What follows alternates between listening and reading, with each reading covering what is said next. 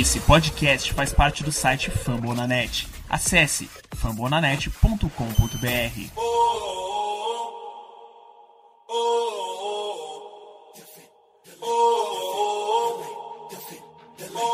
Cleveland, get on your feet and make some noise for your Cleveland Cavaliers!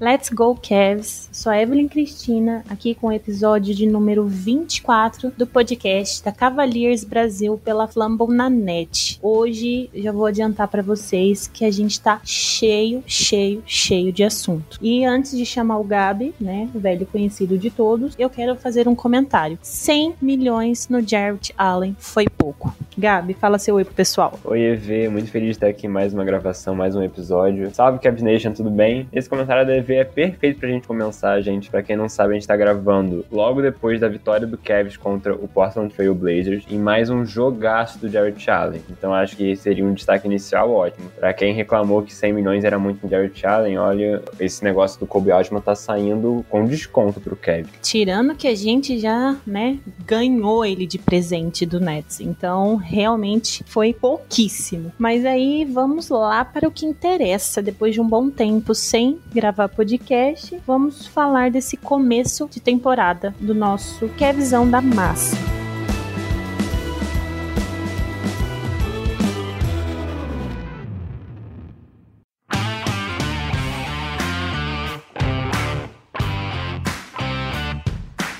Começo ali, né, a gente começou perdendo, nós tivemos duas derrotas, perdemos pro Grizzlies, perdemos pro Hornets. Porém, nessas duas derrotas, nós foi muito competitivo o jogo inteiro, inclusive todos os jogos vêm sendo muito competitivos. Nós não deixamos abrir o, o time adversário abrir momento algum, isso quando eles estão na nossa frente, vale frisar. Com exceção do jogo contra o Suns, que a gente vai passar rapidinho depois para vocês.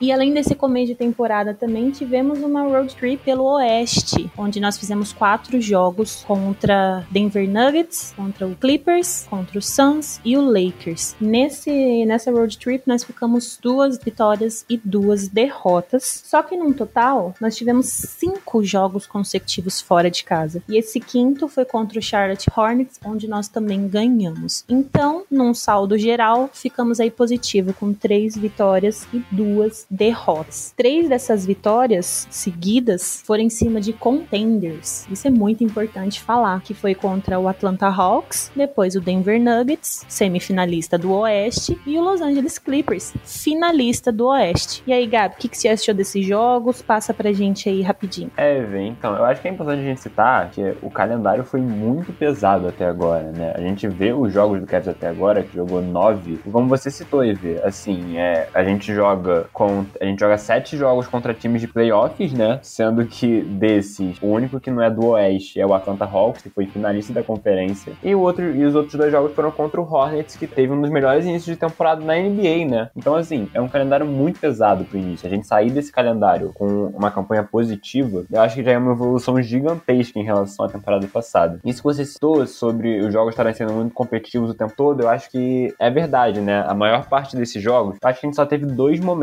que realmente destoaram um pouquinho, que foram dois apagões, né? Que a gente tem que ficar um pouco ligado nisso. Que foi ali no segundo jogo da temporada contra o Hornets, quando o jogo vai pro, vai pro último quarto praticamente empatado. E aí o Kevin volta cometendo muito turnover e acaba tomando uma vantagem de quase 20 pontos. E aconteceu a mesma coisa contra o Suns, né? Os turnovers, acho que é algo que a gente vai citar um pouquinho mais, talvez seja o principal problema do Kevin nesse início de temporada, né? Esses apagões acontecem quando o time comete muito turnover e acaba, enfim, cedendo muitos pontos fáceis para adversário. Mas assim, de modo geral, cara, é, é muito bom esse início, mesmo, assim. Ganhar do jeito que ganhou do Nugget, ganhar do jeito que ganhou do Clippers também. Óbvio que o Clippers tá um pouco é, deficitado, né, sem o Kawhi, mas assim, de qualquer jeito. Ganhar do Hornets fora de casa. Hoje, essa vitória contra o Blazers, do Damian Lillard, do CJ McCollum, do Norman Powell, que virou Michael Jordan hoje, mas o Kevin foi lá e ganhou. Assim, é um calendário muito difícil e o Kevin começa muito bem. Mesmo com desfalques, assim, acho que para começar, né, aqui no nosso podcast, de um modo geral, é ótimo início de temporada. É muito bom mesmo. Igual o Gabi citou para vocês a nossa vitória contra o Blazers, nós nos encontramos agora com um recorde de cinco vitórias e quatro derrotas. E assim, foram quatro derrotas em que, fora, né, esses momentos de apagão que o Gabi falou, foram derrotas assim, onde nós é, estávamos grudados no placar, na frente do placar. E aí acabou no, no último período ali, né,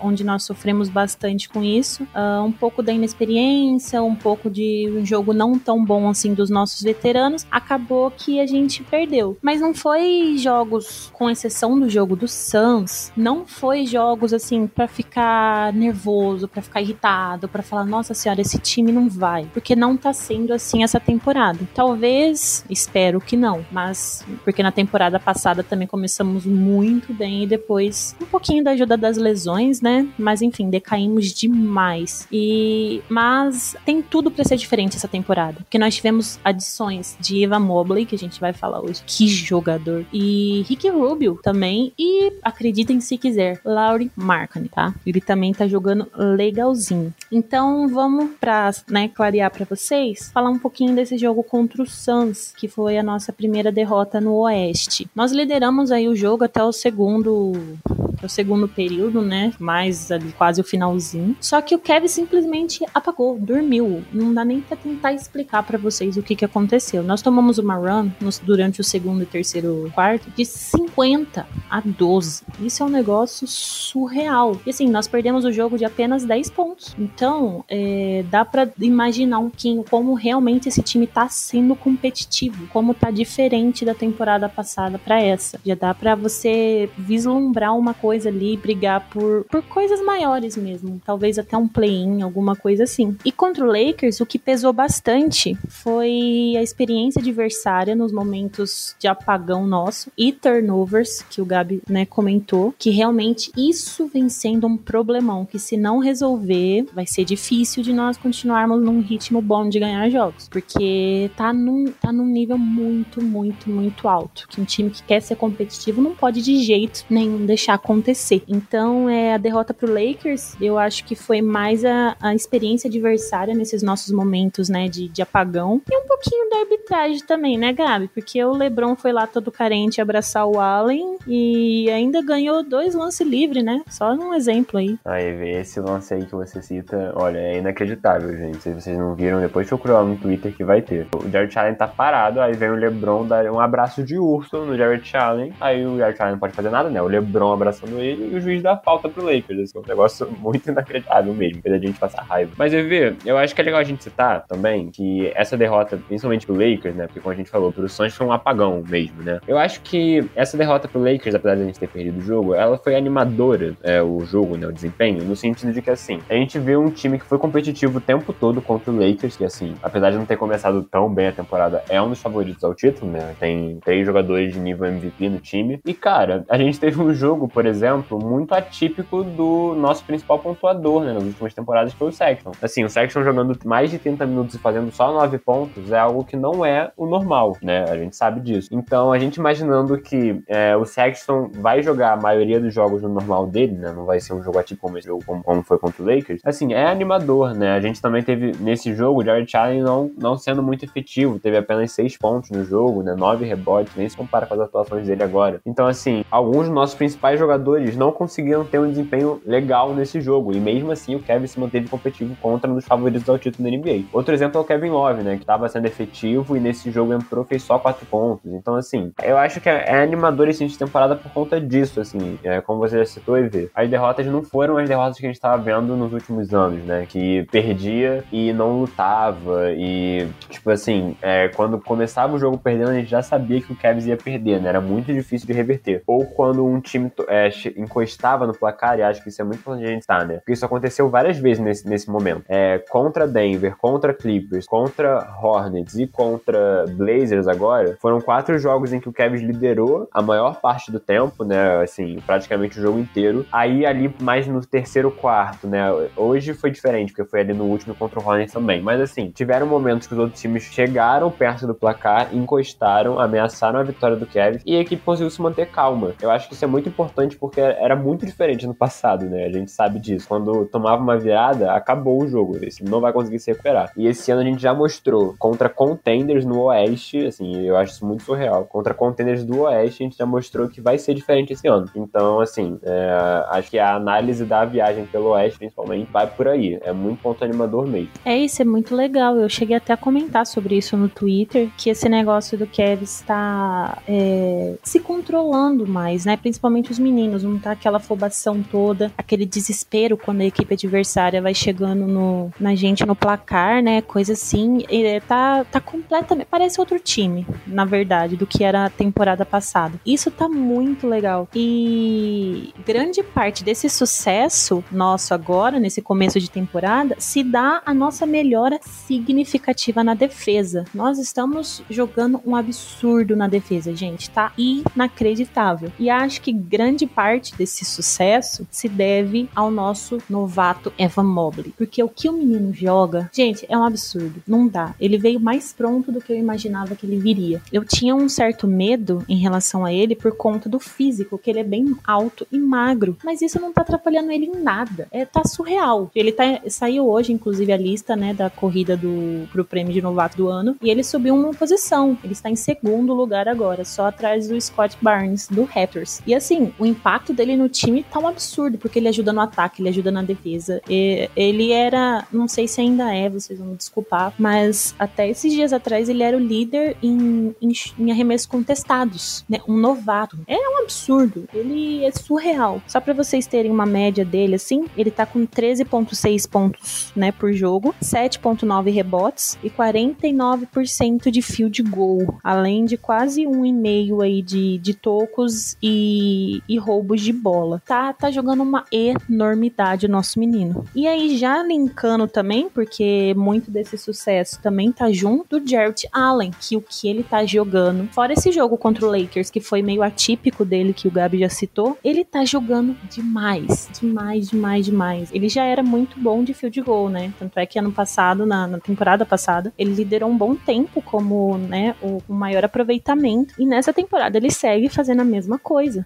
Hoje mesmo, no jogo, né, contra o Blazers, ele fez 24 pontos. Então, ele é um pivô, né? Sempre bom lembrar. Então, os dois juntos, para quem não sabe, o Allen e o Mobley têm um, o apelido carinhoso de Tower City, porque os dois são incrivelmente altos e bons. Então, Gabi, o que, que você acha aí do, desse impacto, né, que o Mobley trouxe pro nosso time e o fit dele com o Allen? Ah, é assim, cara, o, o Ivan Mobley, cara, é, é inacreditável. É, o, ele, ele é um dos jogadores que mais impactam algum time da NBA, assim, é, no momento. Eu tenho certeza disso. Porque, cara, é absurdo. Eu acho que você, isso que você citou, né, do físico, ele, é, ele tá sofrendo um pouco com isso, principalmente na questão do ataque ainda. E assim, é super normal. É óbvio, a gente não pode esperar que ele vai chegar sendo um jogador dos dois lados da quadra perfeito, né? Ele ainda tá tendo uma dificuldade e o aproveitamento de fios de gol dele mostra um pouco isso, né? Quando ele recebe, por exemplo, a bola de costas e aí tenta bater para cima do marcador, às vezes fica um pouco mais complicado, ele acaba tendo que arremessar uma bola é, girando, né, ali no meio do garrafão, que não é o arremesso ideal para ele, e aí por isso que o aproveitamento dele não tá tão alto assim. Mas assim, ele vem se mostrando muito positivo no ataque, no sentido de sempre estar tá ali para dar a opção de uma ponte aérea, né? A gente já tá vendo show dele com o Garland, do Rubio, né? Sim, tem muito highlight já de dunk do Mobley no ataque. E assim, na defesa, cara, eu tava. Eu não sei se eu posso estar muito animado, mas assim, tava até discutindo com um amigo. Cara, eu acho que se ele manter esse nível, e eu não vejo por que, que ele iria diminuir, né? Porque a tendência é evoluir cada vez mais. Eu, eu acho que ele já vai brigar na primeira temporada dele, assim, para ser um. para estar nos times de defesa da NBA, né? Porque a NBA tem dois times de defesa, com cinco jogadores cada. Eu acho que no nível que ele tá, cara, é... isso que você comentou, Evê, do, dos arremessos contestados, eu, eu, também não tenho certeza se ele é líder, mas eu ouvi algo na transmissão hoje de que ou ele tá, tipo, na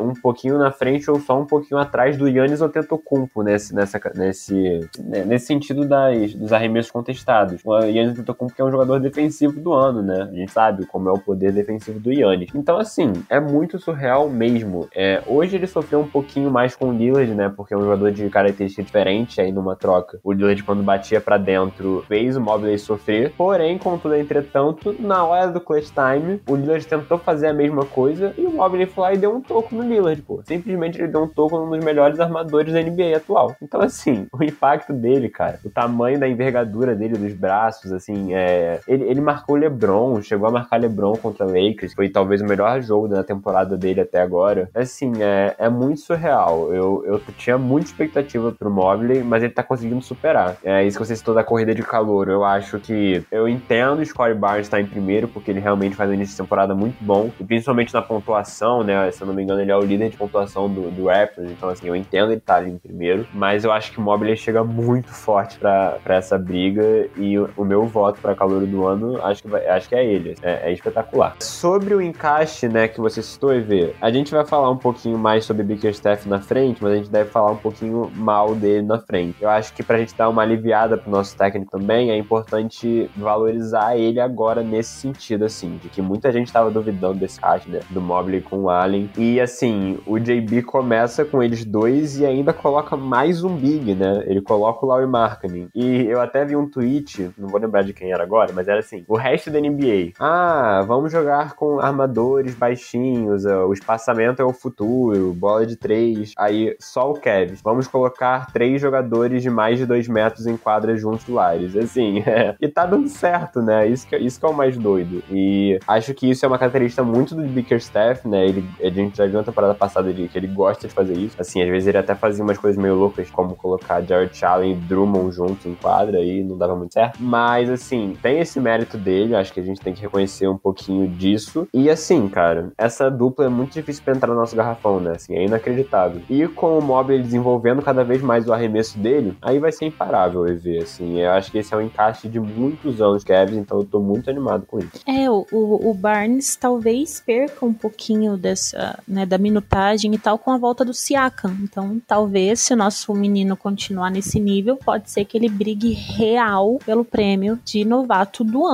E o que, né, vamos dizer, não seria um absurdo com o que ele vem jogando agora. Inclusive, do arremesso que você falou dele, né? Ele acertou bola de três hoje, de novo. Então, nosso menino é sensacional. Ele faz tudo. Ele dá toco, ele dá assistência, ele dunca maravilhosamente, ele faz arremessa bola de três. Ele faz. Ele é faz impressionante como joga. E aí, já aproveitando, falamos de uma dupla, vamos falar de outra dupla. Aquela dupla que todo mundo ama, Sexland, né? Que na pré-temporada, inclusive, não jogou bem. Todo mundo. Todo mundo não, né? Mas tinha uma galera ali que tava meio com o pé atrás. Será que vai? Será que não vai? O que, que vai acontecer? O que vai acontecer é que eles estão jogando muito. Novamente, o que não é surpresa para ninguém, né? O Garland tá jogando demais, demais hoje no jogo agora. Ele deu 10 assistências e antes desse jogo de hoje ele já estava com média de 7.5 assistências por jogo, além de 14 pontos por jogo também. Então, é, é, são números bastante significativos, porque o Garland, assim, ele tá se tornando aquele armador natural, sabe? Aquele natural passador, passador assim, que consegue dar assistência de uma facilidade absurda. Talvez tenha um dedinho de Rick Rubio aí, né, ajudando ele nesse processo, que ele disse, inclusive, que iria ajudar, iria transformar o Garland no melhor armador que ele poderia ser. E o Sexton, sem tanto a bola na mão, igual ele costumava ficar, também tá jogando muito bem. Tinha gente que tinha dúvidas, ah, mas será que ele vai continuar rendendo, não sei o que. Está rendendo. Ele é nosso maior, né, pontuador com 17.3. Lembrando, gente, que todas as estatísticas que eu tô falando aqui é sem contar o jogo de hoje contra o Blazers, tá? Então, ele tava com 17.3 pontos por jogo em 46% de field goal. Nosso menino aí também, que infelizmente, né, não foi renovado aí o contrato dele, ele é um agente livre restrito, mas a boa notícia é que a gente pode cobrir qualquer oferta que chegar. Eu imagino que talvez seja exatamente isso que quiseram fazer, testar o valor de mercado do Sexton para não acabar, não sei, renovando por um valor que eles considerem alto demais. Mas eu espero do fundo do meu coração que eles renovem, porque vai ser uma facada no meu peito se esse menino for embora. E Gabi, o que, que, você tem a dizer pra gente de Sexland? Então, Eve, assim, eu acho que principalmente esse último jogo hoje, né, no dia que a gente tá gravando, hoje foi surreal, assim, Sexland, acho que foi o melhor jogo da dupla na temporada, né, porque a gente teve um confronto que é, é muito maneiro até, né, porque eu lembro quando foi draftado o Garland e tinha essa história de dois armadores e tal, a comparação era muito com é, esse backcourt do Blazers, né? De CJ McCollum e Damian Lillard. Sempre ficavam falando, ah, se deu certo lá, talvez pode dar certo aqui. E assim, hoje a gente teve um duelo, assim, real entre eles, né? Porque eles estavam se marcando, o Sexton marcando o Lillard no finalzinho do jogo, o, o Garland marcando o McCollum, os dois invertendo. E hoje foi um jogo incrível dos dois, porque os dois foram muito eficientes, né? A gente teve o Sexton, com a, é, sendo o Sexton que a gente conhece, 21 pontos, mas assim, muitos poucos arremessos, né? Ele foi muito eficiente hoje. E o Garland, EV, como você citou, que começou a temporada. Eu acho que os dois começaram a temporada um pouquinho lentos, né? Eu acho que o Garland começou a engrenar um pouco mais rápido que o Colin. Tanto que assim, ele é o líder de pontos, mas a, a questão de aproveitamento de arremesso ainda não é o que a gente conhece dele, mas vai ser ao longo da temporada, com certeza, agora que ele tá começando a evoluir de novo. E assim, o Garland tá começando a virar, fazer duplos duplos constantemente, né? De ponto e assistência. Hoje foi mais um, 19 pontos, 10 assistências e assim, sendo muito consistente no arremesso também. Eu acho que a coisa mais legal de ver deles dois até agora é a evolução na defesa. Eu acho que assim, o Sexton, como você citou, ele com a bola menos na mão, ele tá se esforçando muito na defesa. E ele, tá virando um jogador positivo na defesa, né? Algo que talvez fosse inimaginável um tempinho atrás, porque se ficavam falando, nossa, não, o Sexton ele pode pontuar, mas na defesa ele é nulo, vai, assim, vai entregar pontos. E ele não tá mais sendo isso, né? Hoje, repito de novo, marcou Damian Lillard muitas vezes ali ao longo do jogo, o Lillard que no final matou umas bolinhas lá, né? O Lillard sempre faz isso, mas ao longo do jogo foi muito bem o Sexton, assim, mesmo. E o Garland também evoluiu, né? O Garland acho que ainda tá um pouco abaixo do Sexton na questão da defesa, mas assim, evoluiu comparado ao que era no passado. Então, eles dois sendo consistentes na defesa já muda muito o patamar, né? Porque a gente pode jogar com os dois seguros ali. E é importante citar, Eve, se você comentou, eu acho que tem muito de Rick Rubio aí nos dois. Eu acho que, porque o Rubio é um armador que passa muito bem a bola e sempre foi um cara assim, não é o maior defensor do mundo, mas é um cara positivo na defesa. Eu acho que as tomadas de decisão do Sexton quando ele tá com a bola, nas poucas vezes que ele tá para armar o jogo, melhoraram muito, assim. É óbvio que ele ainda comete alguns erros que a gente fica meio frustrado de ver e tal, mas assim, é, ele procurando, sabe, sempre alguém no, no corner aberto. Hoje ele fez isso muitas vezes, assim, muitas vezes, procurando os chutadores do gap. Então, assim, é, é muito maneiro de ver isso e eu acho que tem muito de Rick Rubio aí. Uma edição foi fundamental. Espero que não troquem ele, tem que ficar até o final, porque tem que renovar o contrato, tem que fazer tudo com o Rick Rubio, porque eu sempre gostei muito dele e acho que ele, junto com o Sex Land, assim, é algo maravilhoso e tem que ser mantido por um tempo. Você já introduziu o nosso próximo assunto, Gabi.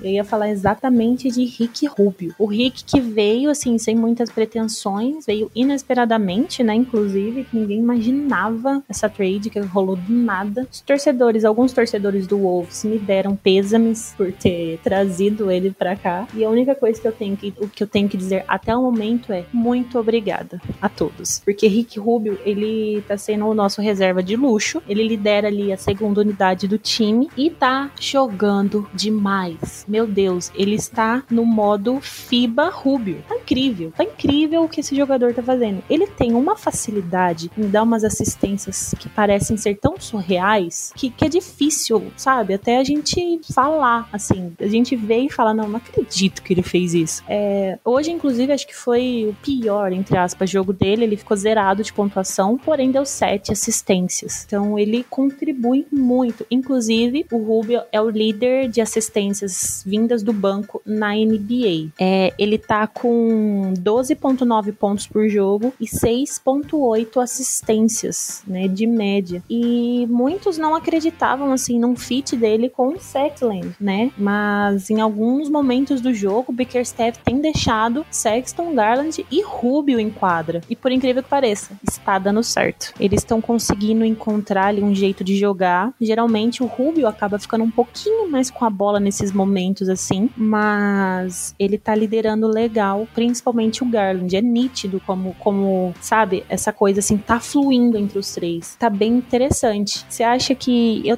ah, eu também sou a favor de, pelo amor de Deus, não troquem Rick Rubio. Renovem com o homem. E espero que isso não envelheça mal. Mas enfim, Gabi, você acha que esse fit tem tudo para melhorar? Ou você acha que vai ter uma hora que o Bickerstaff vai ter que escolher o Rubio com Garland, ou Rubio com Sexton? Como que vai ser? É, assim, eu acho que a gente tá vendo tudo sendo testado nesse início, né? A gente tem momentos na qual, porque pensando teoricamente, né, o Rubio é o reserva do Garland. Então, o encaixe que faria mais sentido seria Rubio com Sexton. E a gente tá vendo agora nesses últimos jogos, né, normalmente a primeira substituição né, ali no primeiro quarto tem sido essa mesmo, né? Fica um pouco mais o Sexton com o Rubio e o Garland vai pro banco. Só que assim, aí quando volta, fica o Rubio, volta o Garland no lugar do Sexton. Às vezes inverte isso. Então assim, a gente tá vendo Rubio com Sexton, Rubio com Garland, Garland com Sexton e os três juntos, como você citou, ver. E assim, é, ele tá gostando. O JB, né, tá testando essa lineup com os três juntos, principalmente para encerrar alguns jogos, né? Hoje foi isso. Hoje a lineup do Kevin que tava encerrando a maior parte do jogo, né? Ali no final, quando entrou pra defender, mas enfim, ali no finalzinho no playtime, a lineup era Rubio, Garland, Sexton, Mobley e Allen, né? Assim, que é, é, é, são os opostos, né? É a Tower City e os três armadores baixinhos. E, e, deu certo, né? É isso que a gente tá falando aqui. São umas loucuras que acho que só dá certo no Kevin também. É, eu, eu acho que, assim, não sei se é algo viável para ter em vários momentos do jogo os três juntos, né? Porque você acaba tendo uma desvantagem de tamanho meio grande. Hoje era um caso de um jogo que dava para fazer isso, porque não é como se o Blazers tivesse muitos jogadores altos, né? Mas contra certos times talvez não dê para fazer isso. Mas assim, é, eu tô achando muito legal ver essa variação e é, de Rubio entrando com Sexton ou entrando com Garland. É, eu acho que é importante isso, né? E ele é um cara que sabe controlar o jogo. Como você citou, EV, hoje ele não teve um jogo, foi talvez o pior jogo dele, saiu zerado. Mas se eu não me engano, ele foi, se não o maior, um dos maiores plus minus do time, né? E assim, isso é algo que reflete, né? É importante. Contra o, o Hornets já tinha sido assim. Eu vou até conferir aqui pra falar pra você. É, ele foi o maior plus minus do time de novo. Ele já tinha sido contra o Hornets. Então, assim, ele é um cara que, mesmo não estando no melhor dia dele, né? Às vezes umas, umas escolhas de arremesso meio erradas, assim, mas pode ter precisa. Mas ele é um cara que impacta é, positivamente no time. E, assim, eu acho que esse era o cara ideal que a gente precisava. Na hora que fizeram essa troca, eu, eu comemorei muito, porque eu sou muito fã do Rick Rubio desde sempre, acho que já falei aqui no podcast. E, assim, é, é, é ele é maravilhoso, assim, eu adoro Magic Rubio.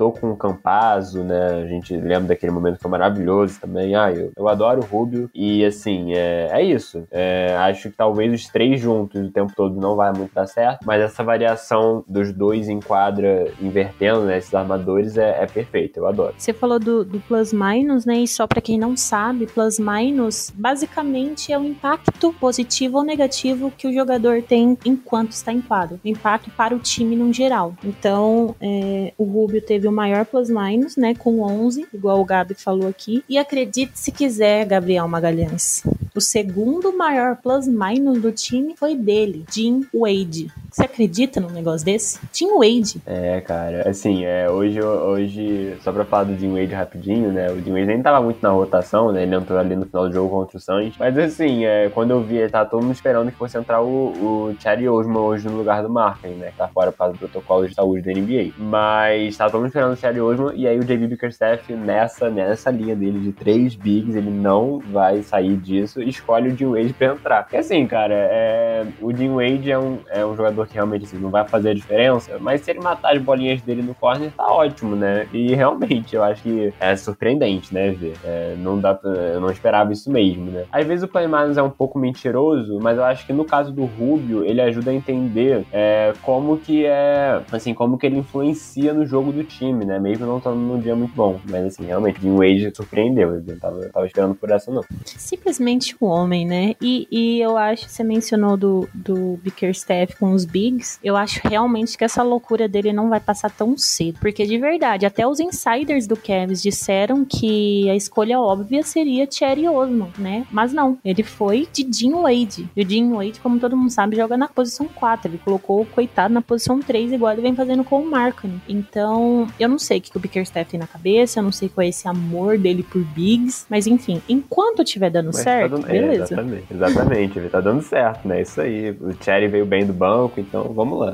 vamos nesse bonde. É, enquanto tá dando certo, tá bom. Então já vamos aproveitar o gancho falando do maior turco da história e vamos trazer aqui sobre como ele começou bem a temporada, né, Gabi? Ele que todo mundo sabe que é bem inconstante, deveria ser ali o nosso gatilho para três, aquele cara que vai tirar a gente do sufoco, vai matar as bolas de três ali, mas que não vinha acontecendo, né? Todo mundo bem sabe qual era a situação de Thierry Osmo. Mas nessa temporada, lembrando, até antes do jogo de de hoje, ele estava com 48,4% de field goal em três pontos. O homem tá uma máquina. E o Gabi estava até falando, né, no off, assim, brincando, porque né, não sei se vocês sabem, mas mudou a bola, né? Não é mais Spalding, agora é o Wilson. E tem vários jogadores que estão reclamando da bola, né? Falando que não tá conseguindo adaptar, que tá ruim, que é, os arremessos, né? Tipo, a, a média baixa dos arremessos é por conta da bola. Só que não tá fazendo a menor diferença para Thierry Osman. Ou está,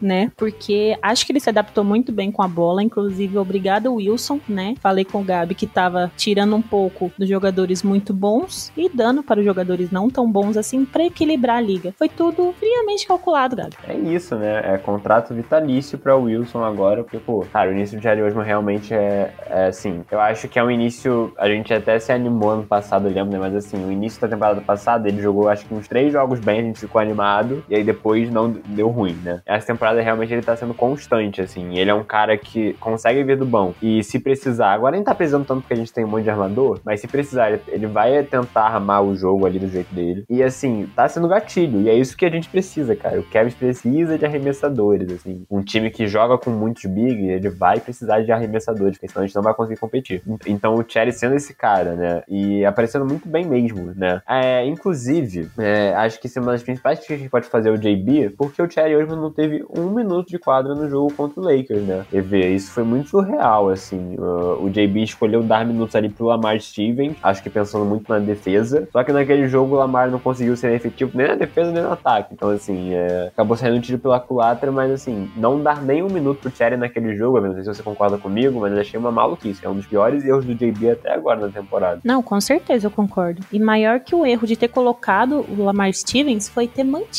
por várias vezes. Porque foi brincando ali uns 10 pontos ou mais dados pro Lakers por causa dele. Tirando as bandejas facílimas que ele errou, que acho que até eu faria. Então é realmente aquele lá foi um dos erros mais absurdos do Bickerstaff. E já emendando também, Gabi, porque falar de Bickerstaff ultimamente tá sendo minha religião, apesar de tudo, né? Apesar de parecer que ele realmente tá ali dando um jeito no time. Eu acho que o Bickerstaff ele não consegue extrair dos jovens o que eles realmente podem, né? O Bickerstaff, ele ninguém entende direito o que passa na cabeça dele. Para começar, tem essa coisa de três bigs, né? Que a gente falou que tá dando certo, beleza, mas ainda assim é uma loucura, né? É de estranhar. É... E outra coisa que eu acho que junto dessa parte do Lamar foi uma das piores coisas que ele fez até agora na temporada, foi contra o Suns. A gente tava perdendo por 11 pontos, tava ali nos 5 minutos para acabar o, o, jogo. Ele simplesmente tirou de quadra todo mundo e colocou o terrão, sabe? Tipo, ele entregou o jogo pro, pro Suns com o Suns com todo mundo em quadra, com Booker, com Aiton, com CP3. Então, tipo assim, é...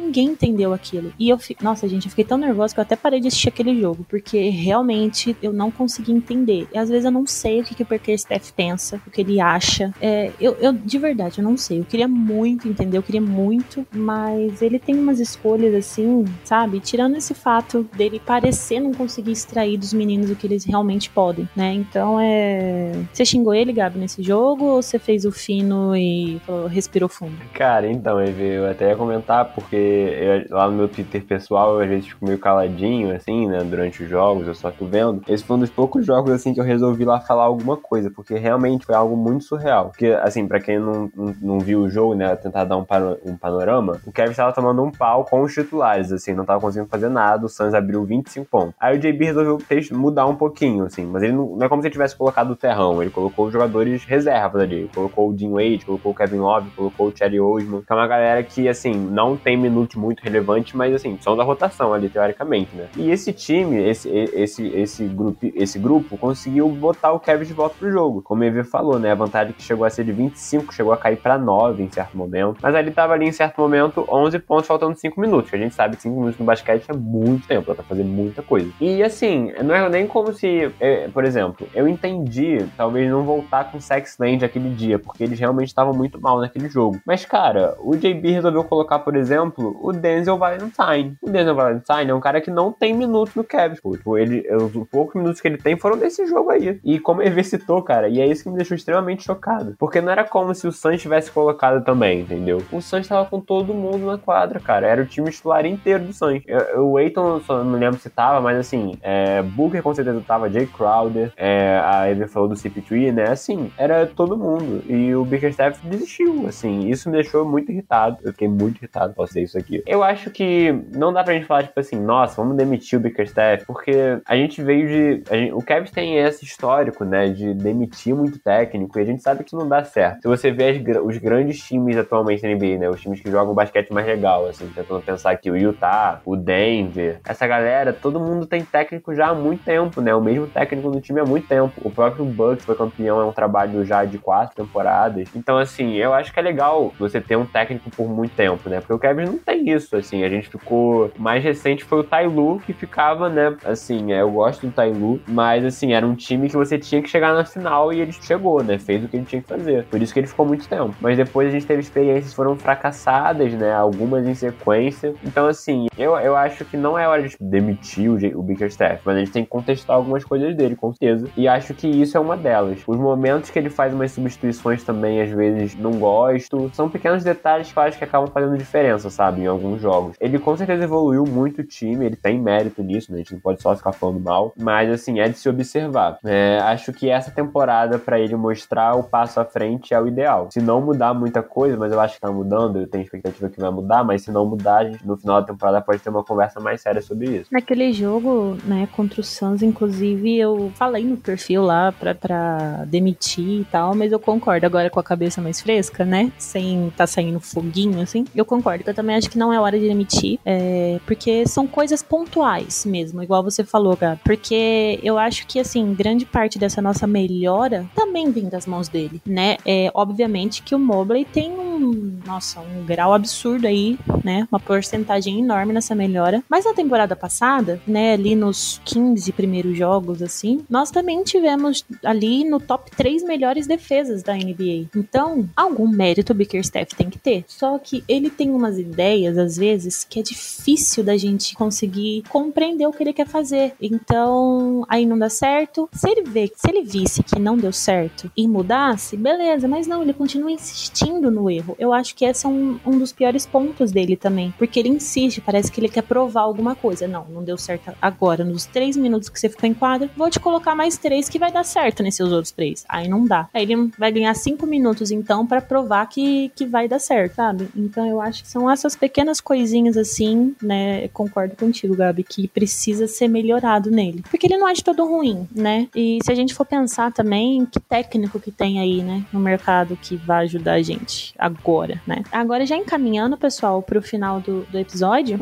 vamos falar um pouquinho de Kevin Love. Vamos juntar esses três, né? Porque basicamente eles não estão jogando. Basicamente não, eles não estão jogando, que é o Kevin Love, o Okoro e o Marken. O Okoro não está jogando por uma lesão, ele já perdeu aí cinco jogos. Uh, o Love e o Marken, eles não, não estão jogando por conta do protocolo de saúde e segurança. Para quem não sabe, esse protocolo é sobre a Covid-19. O jogador que testa positivo pro vírus ou então tem contato com alguém que testou positivo, fica, entra nesse protocolo e não pode jogar. Aí, se eu não me engano, saiu hoje que pro jogador poder voltar a jogar, se ele testa positivo, ele tem que ficar 10 dias isolado, fazer depois exames cardíacos para provar que tá tudo bem com ele para ele poder voltar, ou então é, apresentar PCR negativo em 20, dentro de 20 consecutivas 24 horas, ou seja, 48 horas, dois testes mostrando negativo, né? Então, assim, a gente não sabe se o, o Love e o Markkinen testaram positivo, porque não foi dito. Mas o que a gente sabe é que o elenco do Cavs está 100% vacinado. Então, quanto a isso, nós podemos ficar despreocupados. E Gabi, Kevin Love está jogando bem. Isso é algo que eu vou falar para vocês, eu não acreditava que poderia acontecer de novo, né? Ele tá vindo do banco ali e tá jogando muito bem. Ele tá ajudando muito na defesa, o que a gente sempre gostou dele, né? Que ele fazia isso bastante. Ele tá com médias, pessoal, de 9.9 pontos por jogo e 7.3 rebotes. Ele realmente está sendo muito útil. Ele tá matando suas bolinhas de três, seus lances livres. Tá ajudando também bastante, igual eu já mencionei na defesa, o que era algo que a gente não via dele há um tempo, né? Então tá sendo bem legal de rever esse Kevin Love, né? Depois de tanto tempo aí jogando naquele marasmo. O Markkanen, pessoal, como a gente já citou aqui, ele está jogando fora de posição, tá improvisado, né? Loucura de Bickerstaff, mas igual torcedores do Wolves falaram, tipo, os do Bulls também falou que ele era nulo na defesa, que ficou muito tempo sem jogar lá, muitas lesões, sem vontade. Só que aqui tá sendo diferente, talvez ele precisasse realmente de novos ares, ou talvez seja só o começo. Esperamos e torcemos que não, né? Mas ele tá ajudando, tá matando suas bolas de três também. Começou bem lento, bem fraco a temporada, só que agora ele tá sendo bastante útil na defesa. Ele tá jogando muito, assim, não vou falar muito bem também, que seria um exagero, mas ele está ok, sabe? Ele consegue contestar arremessos, ele consegue dar toco, roubar bola. Então, assim, teve jogos aí que ele completou a caixinha de stats. Então, é uma surpresa para mim. Vou confessar para vocês que eu não imaginava, né, esse impacto, essa coisa toda do marketing, mas tá sendo legal essa evolução dele, né, de assistir essa evolução. E também como ele tá se juntando ali, né, se conectando na equipe. Tá sendo muito legal de, de ver.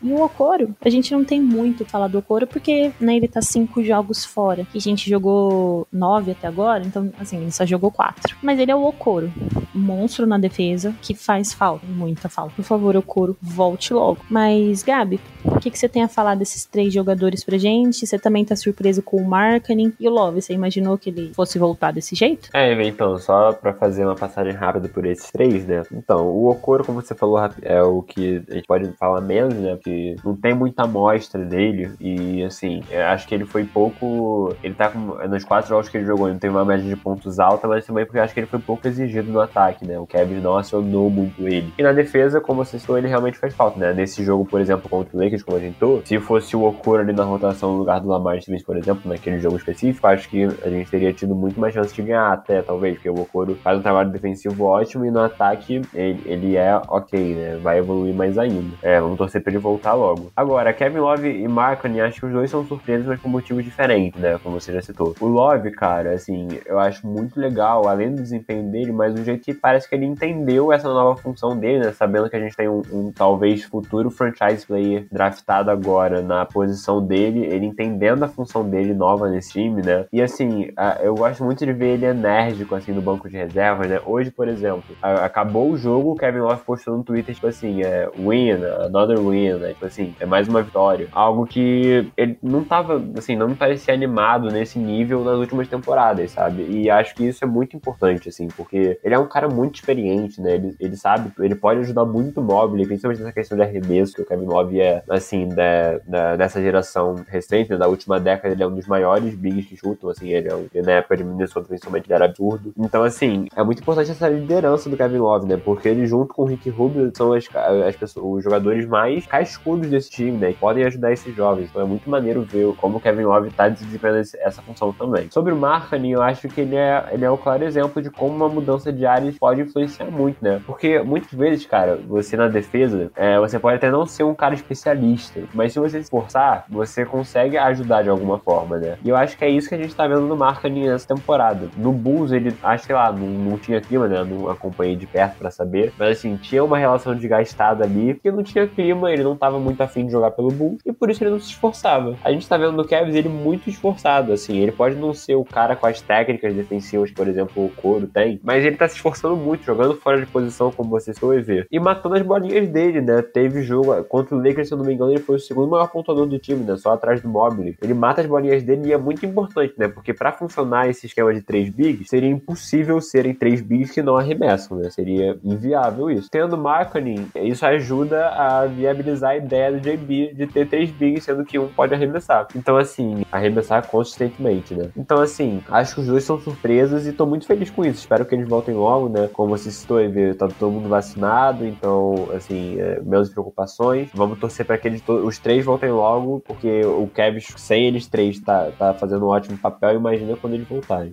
Pois é, vamos torcer para ter nosso time completo, pra evolução seguir acontecendo com todos os jogadores, né? Pra não ter nenhum perigo aí de decair por ter ficado de fora. Mas é legal também a gente frisar, Gabi, que estão sendo poucas lesões, né? Graças a Deus. O marketing que tem um histórico aí ruim de lesões também não se machucou, é, tá fora por conta desse protocolo da Covid, o Kevin Love também. Então, o, o Wingler, só fazendo um adendinho rapidinho, o Wingler que tava machucado, perdeu alguns jogos por conta disso, hoje também entrou e jogou muito, matou suas bolas de três, fez ali três bolas de três seguidas, é. Então, realmente a gente precisa de toda a ajuda possível, né, pra gente, se a gente quiser continuar nesse caminho aí das vitórias.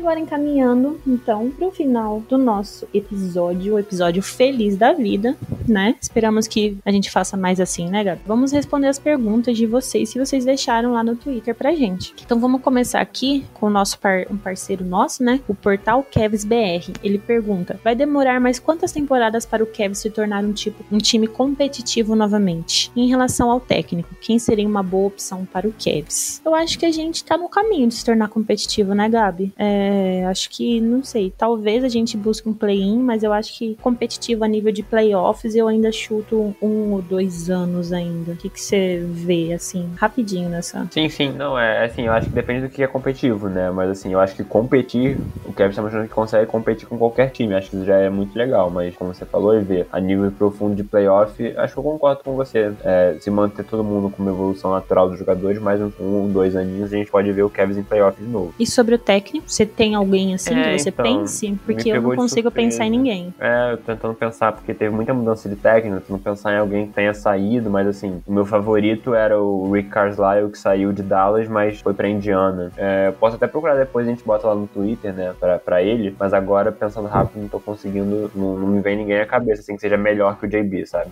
É, eu também não consigo pensar. Bom, então vamos pular aqui pro Marola do Vigor. Voltar, né? É, vocês querem ver o Kevs nos playoffs? Claro que é sempre bom chegar. O time tá lindo no papel, jovem promissor para todo lado. Vale a pena continuar, no tank e partir para voos mais altos apenas na próxima temporada ou já temos um rebuild completo? E a trade do, do Kevin Love esse ano sai?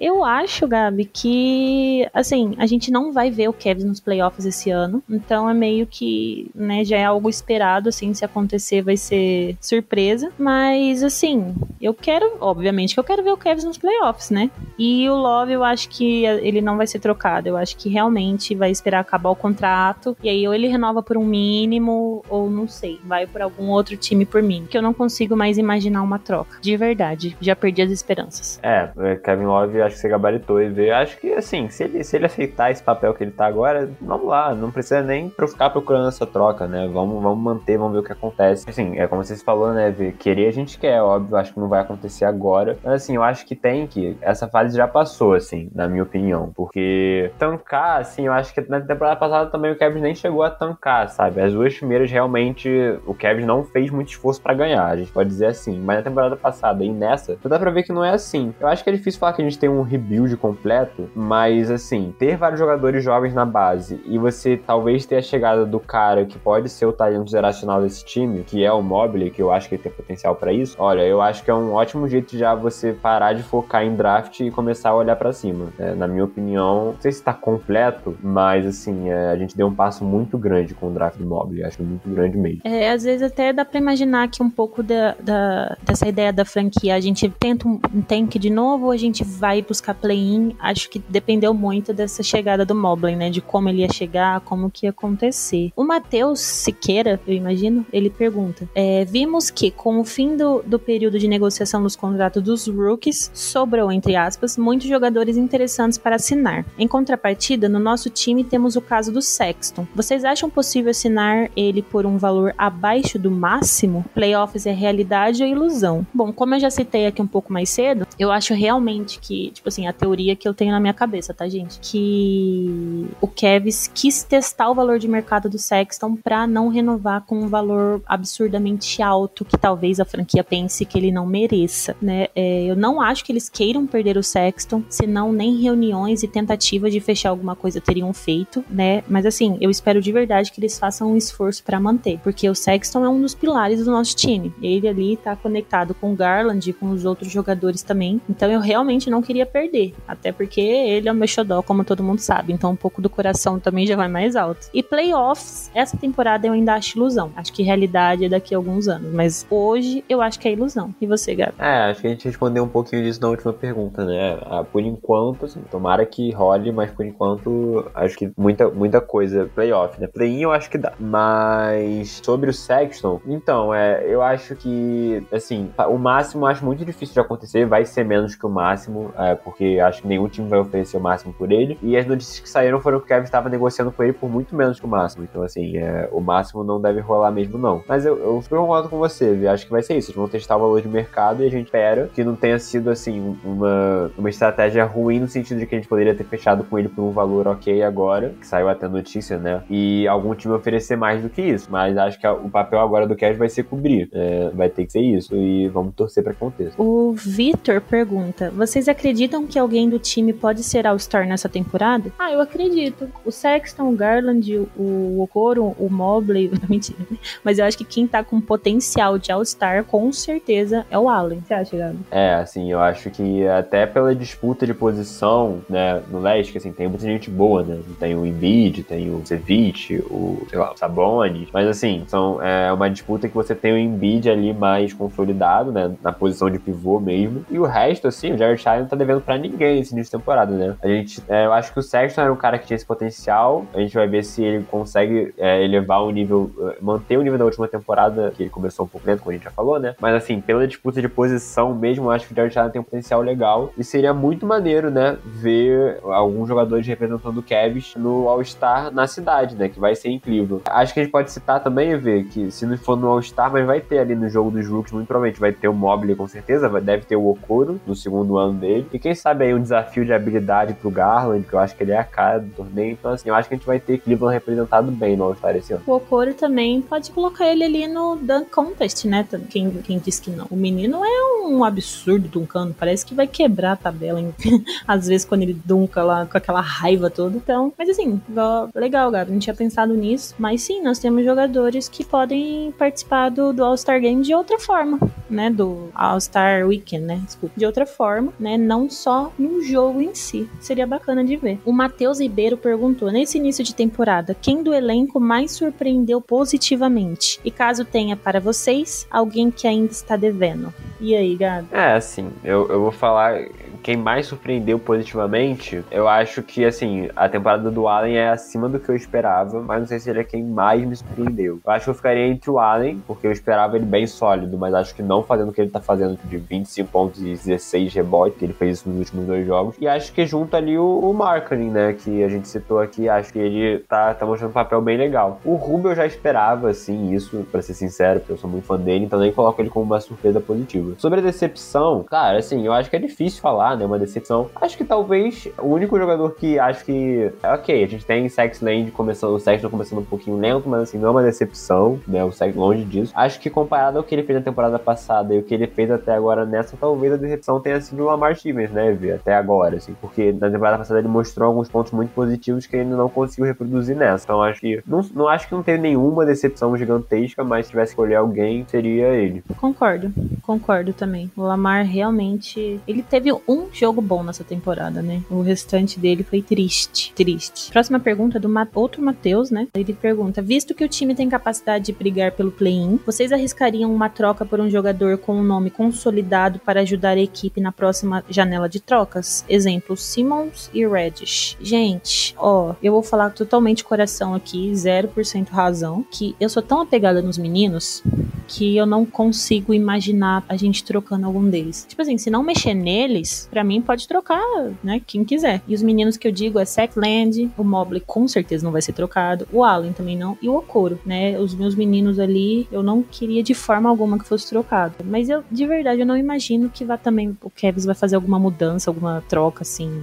Não acho. Você acha, Gabi? É, assim, eu, eu acho que às vezes dá certo, né? Uma troca arriscada de um time. A gente viu isso, sei lá, com o Toronto fazendo isso pelo Kawhi, por exemplo, foi uma troca arriscada, mas deu certo. Mas eu acho que a gente tá numa posição agora, no momento muito de, de o time jovem se desenvolvendo com alguns veteranos que estão fazendo seu papel bem, que assim, não faz sentido, sabe? Nesse momento, fazer uma troca arriscadíssima que acho que poderia dar certo, como por exemplo a do Ben Simmons, que ele é um jogador muito bom, né? Absurdamente bom, o Ben Simmons. Só que, como citou, a gente teria que abrir mão de alguns jovens e eu, sou, eu tô 100% nessa com ela, eu sou muito apegado também. Por enquanto, não. Vamos ver essa temporada, o desenrolar dela, que tá muito promissora até agora. Acho que por enquanto eu não tentaria fazer nada muito arriscado, não. Temos outra pergunta, simples e rápido, Gabi. Esse ano pegamos um play no mínimo? Pegamos. Muito bom, eu gosto assim, né? Na lata.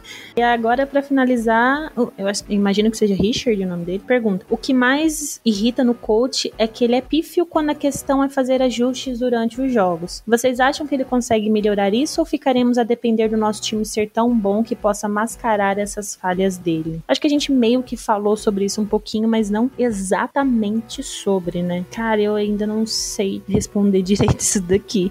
Porque é igual eu falei, tipo, o, o Bickerstaff, ele é muito naquilo do que ele acredita, né? Então eu não imagino como seja, uh, como que o Altman interfere, como que o próprio Dan Gilbert interfere, o Grant Gilbert, se eles têm essa conversa com o, o Bickerstaff, porque eu acho que tudo que a gente vê, eles também veem, né? Então eu não sei. Eu acho que talvez, se eles tiverem essa visão que a gente tem e conversar com ele, pode ser que ele consiga melhorar nesse, nesse quesito. Mas se não, se o time continuar ganhando, né, continuar assim, enfim, melhorando e tal, eu acho muito difícil ele conseguir melhorar. O que, que você acha, Gabi? É, assim, acho que nessa questão que ele, ele falou especificamente né, dos ajustes ali durante o jogo, eu concordo. Eu acho que, como você citou, ele é meio teimoso, bem assim, tipo assim, tá ali no último quarto momento e aí do nada ele volta com os três bigs numa hora que talvez não seja o melhor, sabe? Mas ele é bem, ele é bem convicto das convicções dele. Mas eu acho que ele tem, ele, tipo assim, na temporada passada isso era muito claro, assim, né, da questão dos ajustes ali nos momentos decisivos do jogo. Mas como eu citei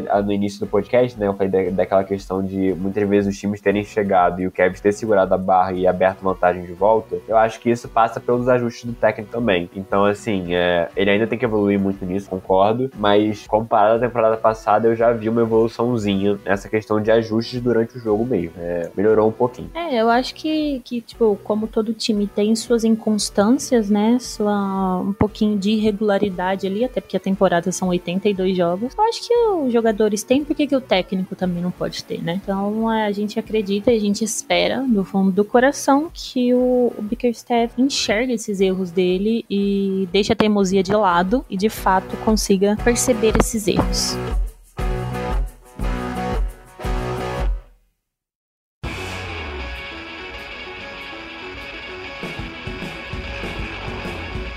Então, pessoal, esse foi o nosso podcast, né? Episódio do podcast de número 24. Teve muito assunto, foi recheado, porque é bom falar de Kevin sempre, mas quando o Kevin está bem é muito melhor, né? Então, Gabi, se despede aí do pessoal e logo a gente tá de volta. É isso, agradecer, ver por outra oportunidade de estar aqui conversando né, nessa noite linda que agora acabou de virar pro dia 4 de novembro, depois de uma vitória maravilhosa do Kevin. E agradecer a nossa audiência, né? Muito obrigado por estar aqui mais uma vez. Segue a gente no Twitter, vocês já devem seguir, mas segue a gente lá no Instagram também, né? Cavaliers Brasil no Instagram, muito importante. Estamos lá, cobertura direta no Instagram também. Então fiquem ligados lá. Underline Cavaliers Brasil, para ser mais exato com vocês. Sigam lá no Instagram também. Obrigado, Evê. Eu que agradeço, Gabi. É sempre bom falar de Kevin contigo. E valeu, pessoal, né, por, por ouvirem o nosso podcast. Bom dia, boa tarde, boa noite, boa madrugada, seja lá o horário que vocês estão ouvindo. E tamo junto.